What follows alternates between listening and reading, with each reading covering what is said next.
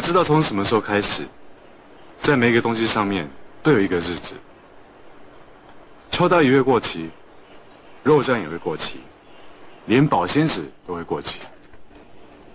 我开始怀疑，在这个世界上还有什么东西是会过期。的。爸说：“老师，你这样看到吗？”过年。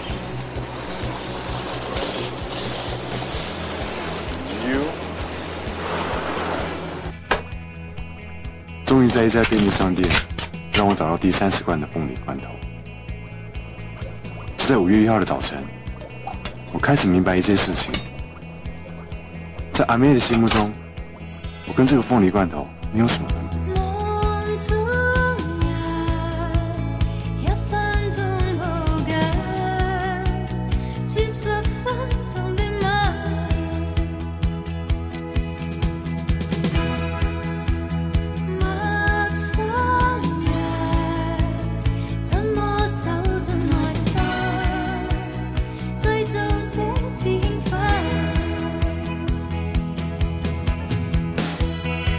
次跟你热恋过，和你未似现在这样近，思想开始荒废。